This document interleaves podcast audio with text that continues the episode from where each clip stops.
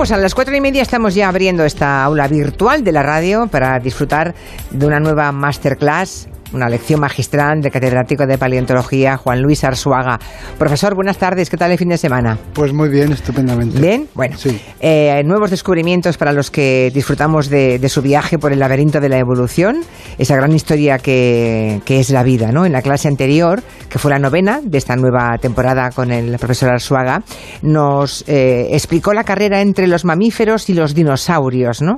Nos habló de los pericosaurios, ¿era? ¿Pericosaurios? sí, ¿no?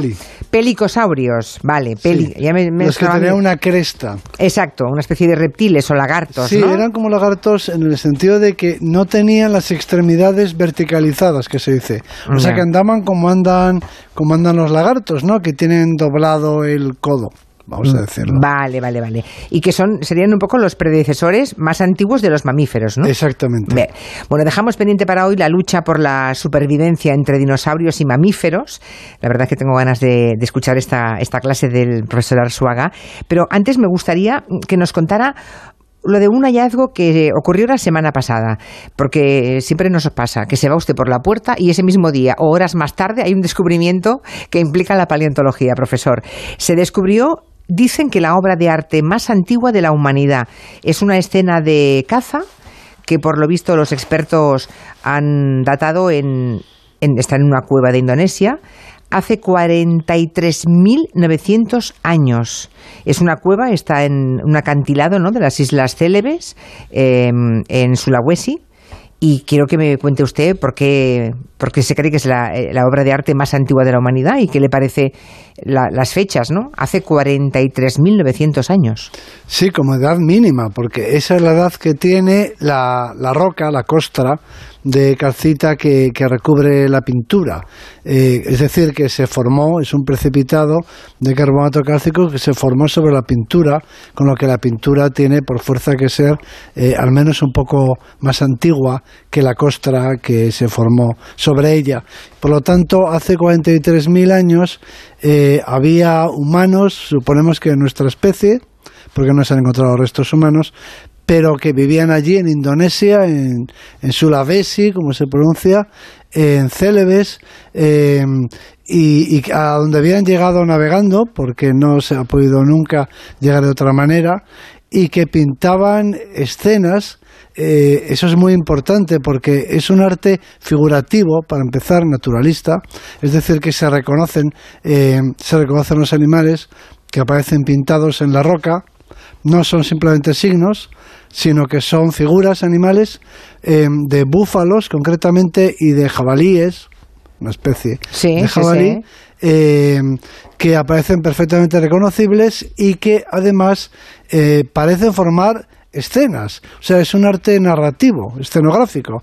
Y se, se ve lo que parece una escena de una cacería, de un búfalo, de una nova, de un, búfalo acuático eh, de los que viven allí. Es decir, que tenemos la manifestación de arte figurativo. Puede haber signos o símbolos más antiguos, pero no, no animales retratados. Eh, más respecto, perdón, respecto a Altamira, para situarnos. Bueno, Altamira tiene 14.000 años. 14.000, ¿eh? para que se hagan una idea de los oyentes. Mucho de, de 14.000 a casi 44.000 años. Sí, hay, hay pinturas también muy bellas y muy eh, naturalistas, eh, es decir, que se reconoce perfectamente la figura y que es impresionante, de hace más de 30.000 años en Europa, pero esto es más antiguo.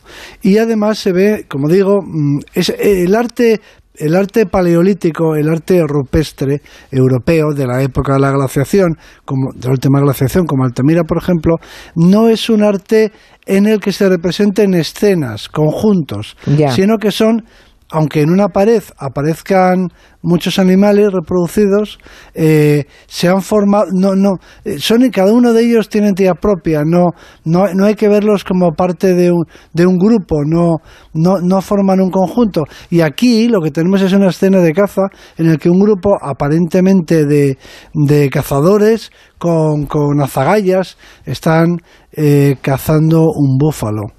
Eh, y eso, eso también es, es, muy, es muy moderno en el arte en el arte rupestre y también sorprende, ¿no?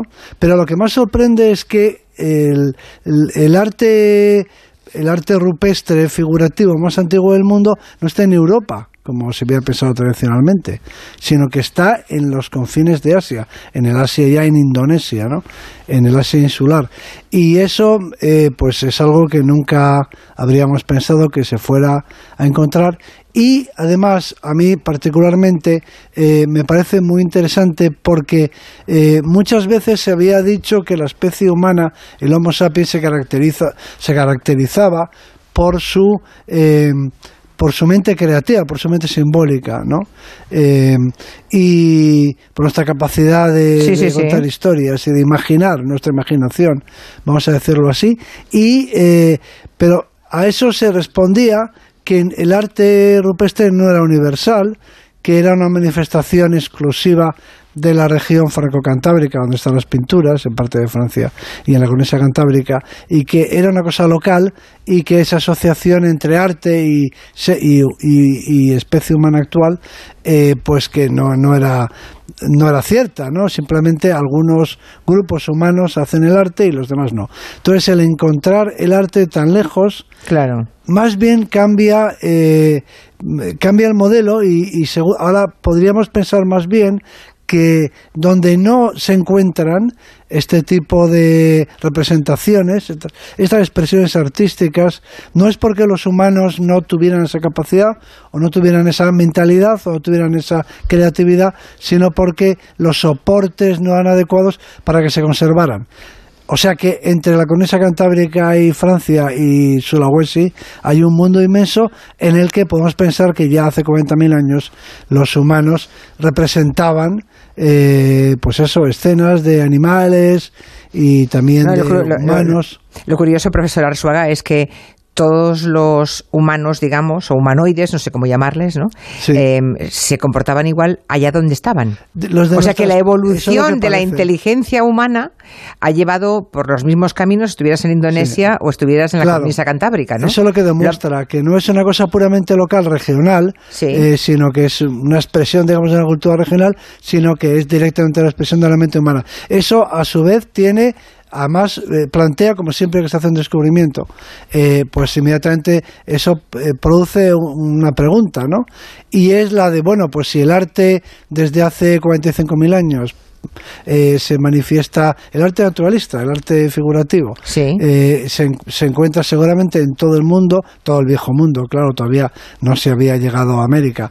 ¿Y que, por, qué, por qué si nuestra especie tiene una especie con nuestras características eh, físicas y esqueléticas tiene pues por lo menos 150.000 años, ¿cómo es que este, arte no aparece hasta hace 40.000? es que antes no y hay incluso autores que piensan que eh, hicieron falta unas conexiones nerviosas que, que, son posteriores incluso a la aparición de la especie, que, que, no está asociado desde el principio. Es decir, nos faltan más de 100.000 años de, de gran arte, ¿no? Los primeros 100.000 años. Entonces, cabe pensar que, que, por qué no hacían arte aquellos y luego de pronto se produce esta explosión. Bueno, si aplico lo mismo que usted me enseñó aquí una vez cuando yo le pregunté cómo es que los incas, un pueblo tan avanzado en, en arquitectura, en, bueno, en ingeniería, en cálculos de construcciones complejísimas en lugares como los Andes, nada menos, ¿no? Le pregunté cómo es que eran ágrafos, ¿por qué no sabían, no, no, no dejaron ni una sola mm, frase escrita? Usted me contestó, les faltaban 100 años. Eso le faltaban poco, pero aquí es más pues bien aquí, pues aquí, es, al revés. O sea, lo que nos falta es el arte. Si la especie humana es reconocible por sus huesos desde hace 150.000 años. Y, ¿Dónde está el arte de hace 150.000 eh, años? No, entre hace 150.000 y hace 50.000. Nos falta 100.000 años de arte. Se han encontrado algunos objetos que, que parecen pues haber sido grabados, en fin, pero nada comparable con esto, ¿no? Entonces nos faltan 100.000 años y eso plantea si este tipo de creatividad o de expresividad o de... Eh, ahora explicaremos en qué consiste, porque este no es un arte mm, puramente contemplativo o, o, por, eh, estética, sino que es un arte que, es un arte que está cargado de significados y que está, está asociado a, a creencias y otras muchas cosas, ¿no? ¿Qué, qué pasa con los, eh, con los anteriores, no? es que se produjo en un momento determinado eh, un chispazo podemos decirlo así. Algo, una conexión que faltaba como sostienen algunos autores. ¿eh? O a lo mejor, a lo mejor es que no lo hemos encontrado. ¿Quién nos iba a decir que encontraríamos en una cueva de un acantilado claro. esta muestra artística, ¿no? sí, sí, no, siempre se repite, siempre se repite esa frase de que la ausencia de evidencia no es lo mismo que la evidencia de la ausencia. Exacto. Es decir, lo que falta puede que algún día se encuentre. Bueno, pero en esas estamos. Y además hay otra cosa en esta pintura que es interesante. En la prehistoria no se representa la figura humana lo cual no deja de ser sorprendente en, ningún lugar. Eh, con lo bien que pintaban los bisontes, o los ciervos, o los caballos, o los leones, nos habría encantado eh, a los bueno a, los prehistoriadores y supongo a todo el mundo que se dibujaran ellos a sí mismos claro. Bueno sería fantástico te imaginas una cueva eh, que quién sabe, ¿no? Puede que algún día aparezca, pero no lo creo. Pero sería fabuloso una cueva que estuviera llena de retratos que aparecieran hombres, mujeres, niños representados, sabríamos cómo vestían, sabríamos cómo eran físicamente, en fin, eh, ¿por qué si pintaban bisontes no se pintaban unos a otros? Es, increíble, ¿no? Debía de haber algún tipo de tabú algo que les impedía, pero en todas partes, no solamente en un lugar concreto, porque sabían pintar muy bien. Y, sin embargo, cuando aparece una figura humana, es una figura humana deforme. Se ve claramente que no quieren ser eh, detallistas, que no quieren ser explícitos. Ah. Aparecen figuras humanas, pero son raras. Eh, no, no son fácilmente, se reconocen porque son bípedas, no, no se reconocen fácilmente. Y en este, en este caso, en esta pintura de Sulawesi, pasa lo mismo. Las figuras humanas tienen una forma medio animal, medio humana. A lo mejor porque, porque lo que intentaban con ese dibujo era simbólico, era quizá poseer a ese animal, ¿no? Bueno, pero a lo mejor no se habían, igual no se habían pensado a sí mismos todavía quién sabe lo que les pasaba por la mente, ¿no? Aunque nos encantaría saberlo, pero eh, aquí hay un dato interesante. Eh, hay algunas, tampoco tenemos el arte se puede también, eh, el arte puede ser escultórico, pueden ser estatuas, estatuillas, no objetos tallados, igual que pinturas. Bueno, pues tenemos un una escultura, una escultura de 30 centímetros, tallada en marfil, europea, que viene de Alemania, que tiene más de 30.000 años, eh, en la que aparece, es una escultura que representa un hombre o más bien una mujer león. Es medio león, medio, medio humano, esa representación. Claro, eso es un nivel de complejidad enorme porque estamos eh, asistiendo a la representación de algo que ya no existe. O sea, realmente algo que no es real el mundo, un mundo sobrenatural. Porque una cosa es representar un ciervo, que, que es real, y otra cosa es imaginar, ya es un producto de la imaginación, imaginar a un ser a un ser que no es natural, que es sobrenatural o que es mágico o que es mítico, que tiene, eh, que, que, se compone de diferentes especies. Eso ya es un nivel de trascendencia increíble. Bueno, pues en esta cueva, que digo, las figuras humanas que aparecen representadas eh, están como dibujadas de una manera mm, mm, muy rara, nada que ver con el búfalo o el jabalí, se reconocen perfectamente los animales, y estas figuras que son un poco como extraterrestres, están pintadas, no, no se piense nadie por esto que estamos sugiriendo, que fueron los extraterrestres.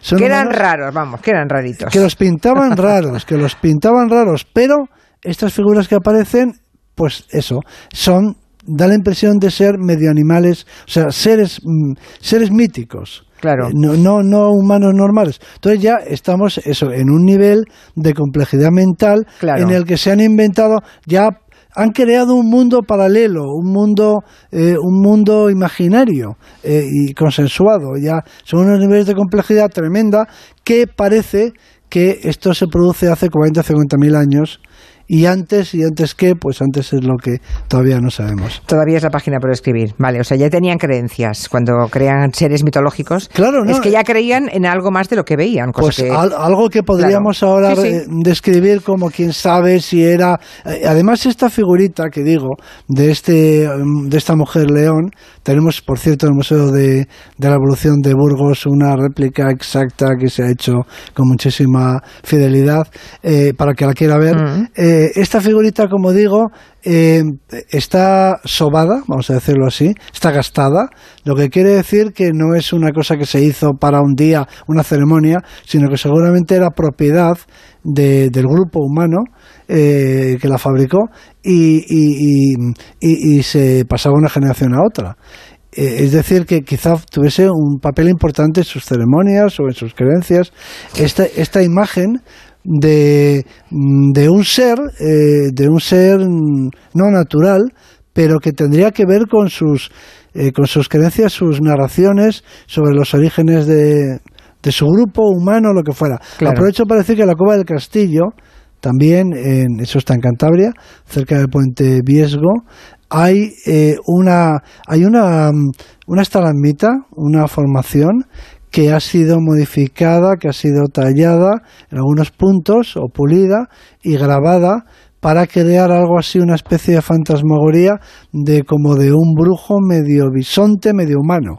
O sea que, eh, bueno, eso ya son seres sobrenaturales que nos hablan de creencias, de rituales, de mm, bueno, de expresiones. O sea, allí, ahí claramente ya estaba un humano, ahí ya estaba el humano, ¿eh? con una parte, con su complejidad, con su complejidad, con, con esa capacidad de, un humano que vivía en una realidad, en una realidad trascendente. En, eh, eso es eh, realmente realismo mágico. Es decir, es, es, ese mundo en el que aparte de lo material, lo visible, lo experimentable, en fin, lo cotidiano, lo práctico, no hace falta decir que estos humanos prehistóricos no podían ser más prácticos, tenían que sobrevivir en situaciones muy hostiles, es decir, que eran muy, muy prácticos en todo, eh, lo que tiene que ver con la supervivencia, pero al mismo tiempo vivían en una realidad eh, trascendente, en un mundo mágico, es decir, que algo que podríamos, que podríamos eh, describir como pues un realismo mágico que es un poco la definición del ser humano, pensamiento mágico y pensamiento racional, ¿no? Esa combinación. Interesantísimo, profesor Arzuaga. Bueno, pues nada, ya hemos sacado punta y sabemos todo lo que podíamos saber de esa noticia de hace unos poquitos días, de ese hallazgo en la cueva del acantilado de las Islas Célebes en Sulawesi. Imagino que irá a verla un día, ¿no, profesor? Tendrá usted pues ganas de verlo, ¿no? Sí, porque además Sulawesi es un lugar fantástico porque hay una combinación muy curiosa de faunas y sí, sí, es uno de esos. O sea, desde que ya ha estado, ya ha estado allí, ¿no? Eh, eh, he estado en Java, he estado en Flores, he estado en otros sitios de Indonesia, en Sumatra, pero en Sulawesi no he estado, me falta pues ya tiene una razón de peso para irse para allá. Bueno, vamos a hablar ahora de lo que, de, esa cadena de la vida, ¿no? Esa pugna entre dinosaurios y mamíferos, donde lo dejamos la semana pasada. Nos contaba profesor Arzuaga que los mamíferos, en principio, iban ganando la batalla por goleada, ¿no? Sí. Eh, bueno, ¿qué, ventaja tenían entonces los mamíferos para superar a, esos animales imponentes, a los dinosaurios? igual, pues igual es que no, igual es que no son tan, tan fuertes como les percibimos ahora por el cine, no lo sé. No, no, no, si fuertes eran, pero es ¿Y entonces por qué ganamos? Eh, no, todavía. Eh, al principio, eh, los estamos hablando de los antepasados de los mamíferos, los antepasados de los dinosaurios. iban ganando los antepasados de los mamíferos hasta que superaban varias crisis ambientales, en eso no vamos a entrar, pero y, luego se fueron pareciendo cada vez más a los mamíferos actuales. Antes he comentado que los pelicosaurios, aquellos se les llama reptiles mamíferoides, ¿no? porque todavía tienen mucho aspecto de, marfil, eh, cuando caminaban, eh, pues no, no, no levantaban el, el tronco, eh, como sucede con los lagartos, y no tenían las extremidades, las cuatro patas verticales, rectas, sino que caminaban doblando los codos y las rodillas. En fin, ese tipo de. y moviendo un lado y otro. Mm, todos nos imaginamos cómo camina un lagarto, pues así, o, un cocodrilo, ¿eh? normalmente, pues así es como se movían aquellos antepasados de los mamíferos que no se parecían en nada a los mamíferos todavía, pero luego empezaron a parecerse más. Por ejemplo, eh, levantaban el cuerpo, levantaban el tronco, sus extremidades se hicieron verticales. O sea que la cosa iba bien, iban siendo cada vez más mamíferos, más parecidos a los mamíferos, y eso en principio parece que, que, es bueno, evolutivamente hablando, pero no lo es eh, porque en realidad nosotros creemos que eso es una ventaja porque nos parece que ser mamífero es lo mejor. Lo mejor Bueno, como somos mamíferos. Exactamente. Entonces nos parece que, claro, cuanto más mamífero seas, pues mejor, te irá la vida, ¿no? Craso error, ¿no? Y, cuanto más primate seas y cuanto más mono seas. Bueno, pues, eh, pues eh, enorme error. ellos mismos, si hubieran, ellos no podrían pensar, pero si hubiera llegado pues a lo mejor un zoólogo extraterrestre y hubiera visto el panorama, habría dicho, bueno, pues aquí hay unos reptiles que, tienen las extremidades verticales, etcétera, que, que son los que, que, les va muy bien y que son los que, que, han superado una crisis tremenda porque hubo una extinción en masa que superaron y demás y esto el futuro pasa por aquí.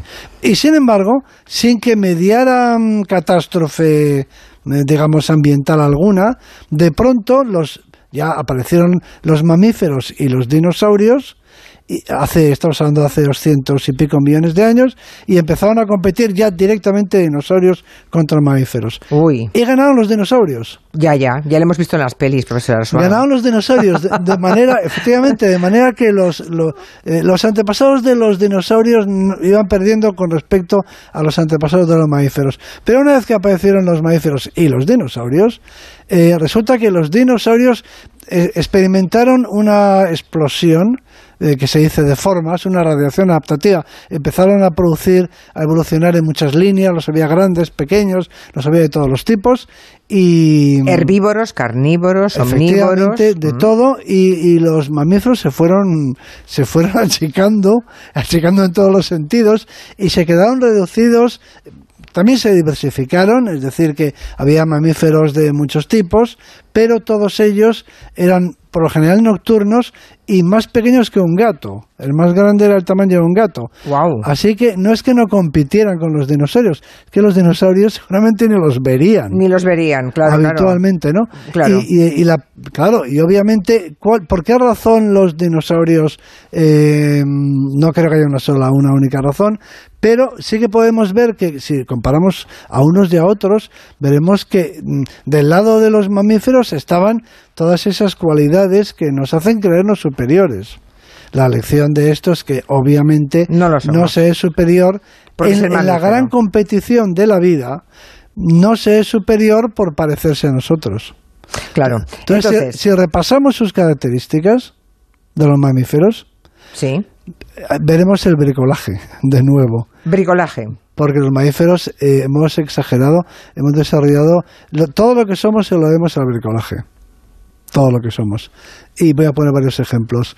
Eh, por ejemplo, en la definición misma de mamífero, los paleontólogos a los mamíferos los definimos por, eh, por los huesecillos del oído eh, medio, ahora explicaré lo que son, y, y, también por cómo se articula la mandíbula con el cráneo.